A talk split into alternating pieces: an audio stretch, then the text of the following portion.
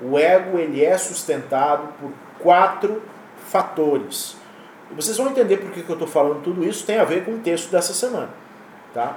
O ego se sustenta em quatro fatores: conforto, aprovação, controle e gratuidade.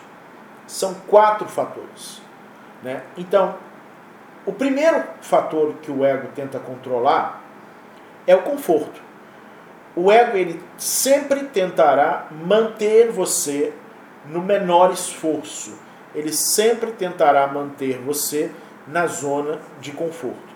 Ou seja, se você puder fazer qualquer coisa sem fazer nada, é esse o caminho que o ego vai optar. Se você puder não mudar nada na sua vida, é esse o caminho que o ego vai tentar te apresentar. Hoje em dia, por exemplo, existe uma coisa muito interessante. O ego ele criou uma religião. Porque, porque as, as religiões, os caminhos espirituais, as tradições, elas dão um trabalho muito grande para o ego. Porque a partir do momento que você entra dentro de uma filosofia de vida, você tem que mudar muita coisa. Né? Você vai ter que mudar muitas coisas na sua vida. Se você quiser realmente, realmente aplicar um caminho espiritual na sua vida, você vai ter que mudar, não tem jeito. E aí, isso é insuportável para o ego. Mas o ego adora né, aprovação. É o segundo fator.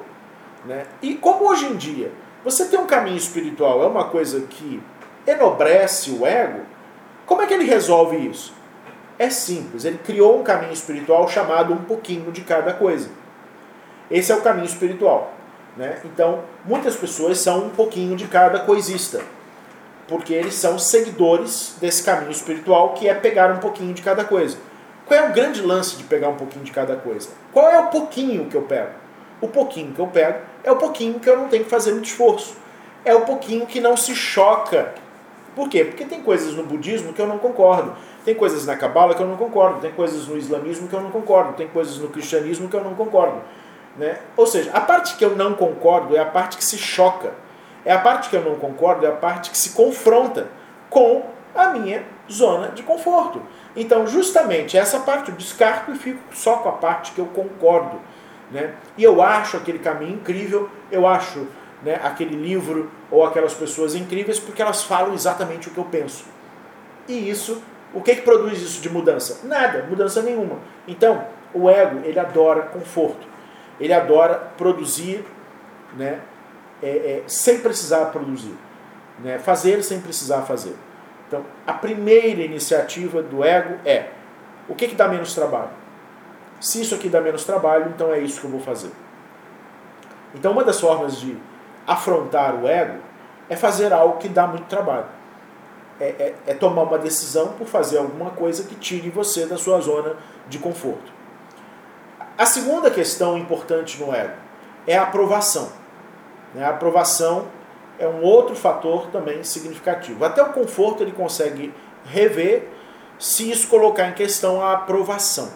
O ego adora ser aprovado, ele adora ser aplaudido, ele adora é, estar aceito pela maioria. Então, se eu vou seguir um caminho que de uma certa forma, afronta a opinião da maioria, né? não, eu não vou fazer isso aí, porque o que, que as pessoas vão pensar? Né? O que, que as pessoas vão dizer de mim? Né? O que, que elas vão comentar? Então, se isso de uma certa forma afronta a maioria, eu evito. Porque a maioria vive de um jeito, a maioria tem um modo de ser, de pensar, de agir. Se eu ousar sair da maioria, eu serei atacado pela maioria. Então, essa é uma outra questão. Né? Então, se eu ousar viver a vida fora dos padrões da maioria, a maioria vai cair de pau em cima de mim. E o ego detesta isso. O ego prefere a hipocrisia. O ego, o ego prefere é, é, a mentira, o cinismo, do que a desaprovação. Então, eu prefiro viver uma mentira, prefiro viver algo escondido, do que viver algo às claras que afronta o pensamento da maioria. Então, aprovação é um segundo fator do ego.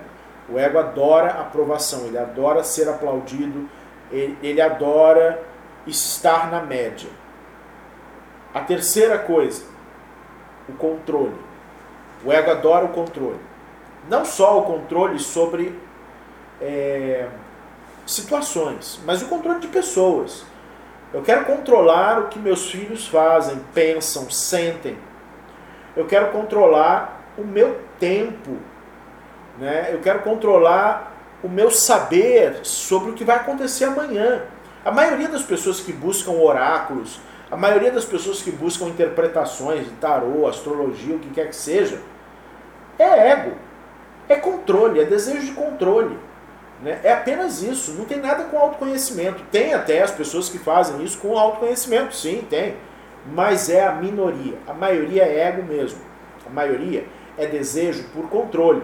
Até a busca da espiritualidade pode ser proporcionada pelo ego com a busca do controle.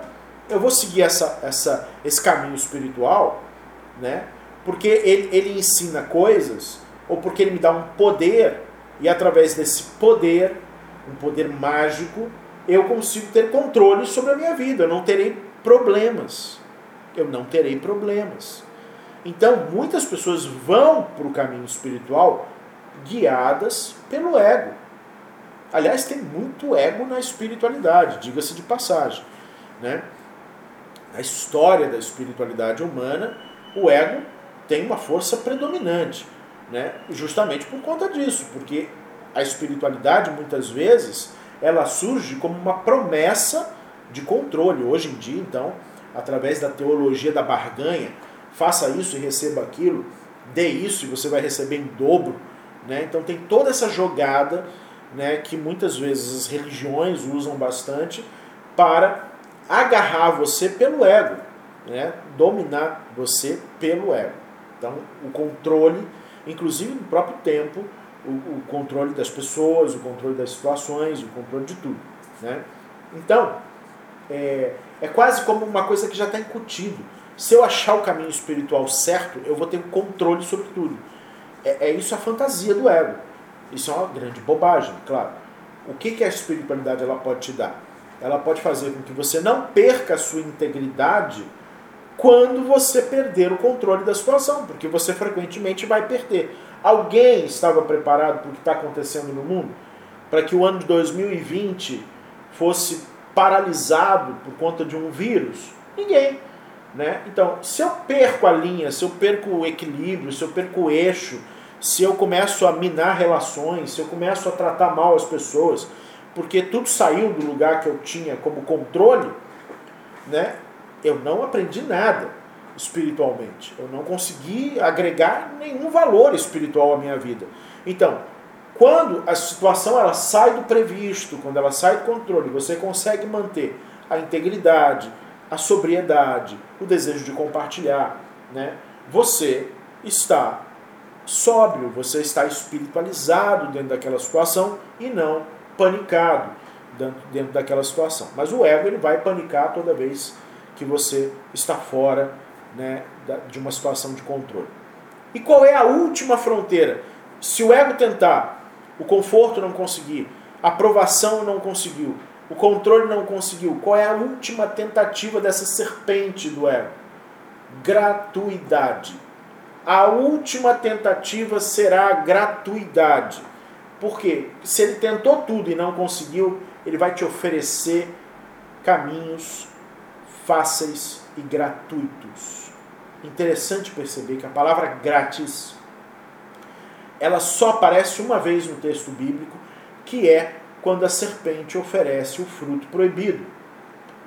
O último argumento da serpente é é grátis. Né? É prazeroso, agradável aos olhos e é gratuito. Essa no texto original é isso que está escrito. Lá no texto original é isso que está escrito. Então, gratuidade Gratuidade é eu vou me dar bem fazendo uma coisa, né, sem precisar dar nada em troca, sem precisar estabelecer uma relação de troca, uma relação de receber e compartilhar, né? Ou seja, eu sou capaz, o meu ego ele, ele abre mão do conforto se for em nome da gratuidade. Se eu disser, ah, vai lá que é de graça, ele sai do conforto vai lá, que é de graça, ele não está nem aí para aprovação. Vai lá que é de graça, ele abre mão do controle. Então, é, gratuidade é a última fronteira, é assim, é o golpe de misericórdia do ego, que é a maior representação do estímulo da serpente na, na, na ocasião do jardim do Éden. A maior representação da serpente ali é o desejo por gratuidade. Eu quero obter alguma coisa de graça, eu quero obter alguma coisa sem fazer nada em troca. Né? Ou seja, eu quero ser amado sem precisar amar. Eu quero ser respeitado sem precisar respeitar. Eu quero ser honrado sem precisar honrar. Eu quero ser protegido sem precisar proteger. Eu quero, enfim, eu quero, eu quero, eu quero, né? Sem precisar dever nada, né? Então, esse é o princípio da gratuidade e essa é a armadilha do ego.